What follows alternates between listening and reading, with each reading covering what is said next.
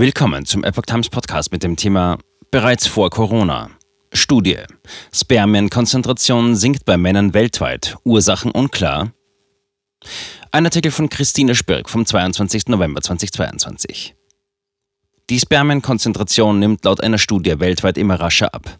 Seit Beginn des Untersuchungszeitraums im Jahr 1972 sank diese um mehr als 50 Prozent, wobei sich der Rückgang seit dem Jahr 2000 beschleunigt hat. Über Ursachen sind sich Forscher bisher uneins. Unbekannt sind auch die Auswirkungen von Corona-Infektion und Impfungen. In dem kürzlich erschienenen Review in der Fachzeitschrift Human Reproduction Update fassten die Studienautoren qualitative Daten aus 38 Studien zusammen und bestätigt damit Ergebnisse von einer Studie aus dem Jahr 2017. Die durchschnittliche Spermienkonzentration sinkt bei Männern weltweit. Während die Spermienkonzentration nach dem Jahr 1972 um 1,16 Prozent pro Jahr abnahm, sinkt sie seit dem Jahr 2000 um bis zu 2,64 Prozent jährlich. Während die Vorgängerstudie aus dem Jahr 2017 nur Daten aus Nordamerika, Europa, Australien und Neuseeland beinhaltete, zeigten nun zusätzliche Untersuchungen aus Südamerika, Afrika und Asien den gleichen Trend. Die durchschnittliche Spermienkonzentration sank dabei von 101,2 Millionen pro Milliliter im Jahr 1972 auf 49 Millionen pro Milliliter im Jahr 2018. Ergebnisse für die Gesamtzahl an Spermien pro Ejakulation zeigen den gleichen sinkenden Trend von durchschnittlich 335,7 Millionen im Jahr 1972 auf 126,6 Millionen im Jahr 2018. In der teilweise von der Organisation The Grantham Foundation for the Protection of the Environment geförderten Studie fordern die Autoren Regierungen auf, die Ergebnisse als ein großes Problem der öffentlichen Gesundheit und die Bedeutung der reproduktiven Gesundheit von Männern für das Überleben der menschlichen und anderer Spezies anzuerkennen. Weiter schreiben sie in den Schlussfolgerungen, die Ursachen dieses anhaltenden Rückgangs müssen erforscht werden und es muss sofort reagiert werden, um eine weitere Beeinträchtigung der Reproduktionsgesundheit von Männern zu verhindern. Zitat Ende. Bedeutung für die männliche Fruchtbarkeit.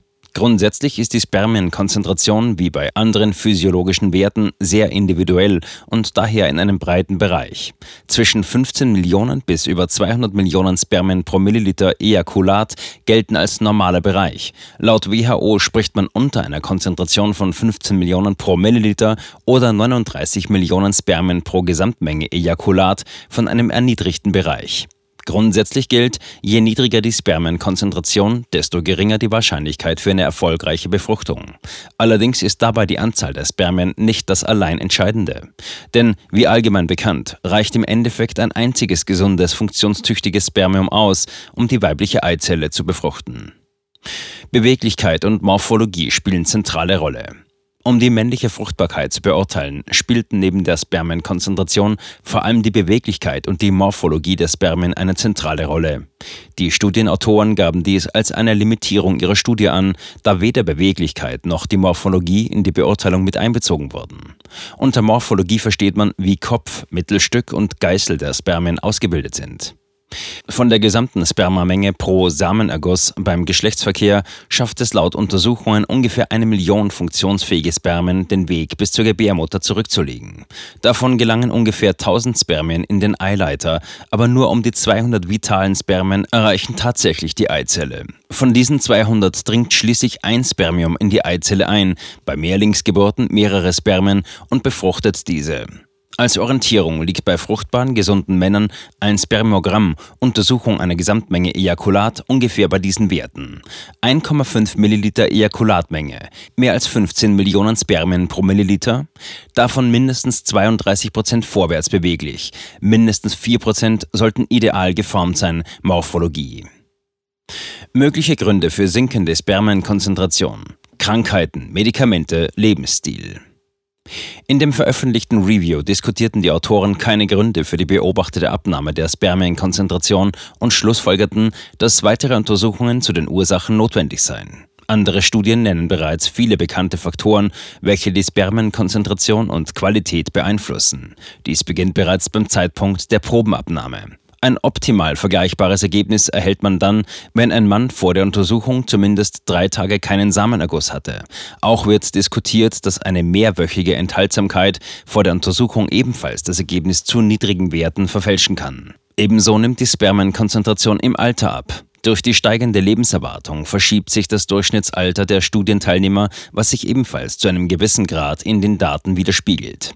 Weitere bekannte Ursachen für niedrige Spermienkonzentrationen sind Übergewicht und Diabetes, Rauchen, Konsum von E-Zigaretten, die Einnahme von Drogen wie beispielsweise Cannabis und eine Vielzahl an Medikamenten zu Medikamentenklassen, die bekannt dafür sind, die Spermienkonzentration zumindest vorübergehend zu senken, zählen Antidepressiva, Calciumkanalblocker, Antihistaminika, Antiepileptika, auch verschiedene Schmerzmittel und fiebersenkende Mittel, darunter der Klassiker Acetylsalicylsäure, wirken sich negativ auf Spermien aus, auch in niedrig dosierten Mengen, wie Untersuchungen zeigen. Ebenso werden die Auswirkungen von zunehmender Strahlenbelastung durch Handy und 5G immer wieder diskutiert.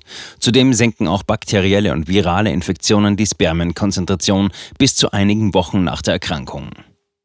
Studienzeitraum vor Covid-19 obwohl der Review am 15. November 2022 erschien, werden darin nur Daten bis 2019 ausgewertet. Untersuchungen zur Spermienkonzentration nach einer Covid-19-Erkrankung oder nach Covid-19-Impfungen wurden in der veröffentlichten Analyse noch nicht berücksichtigt.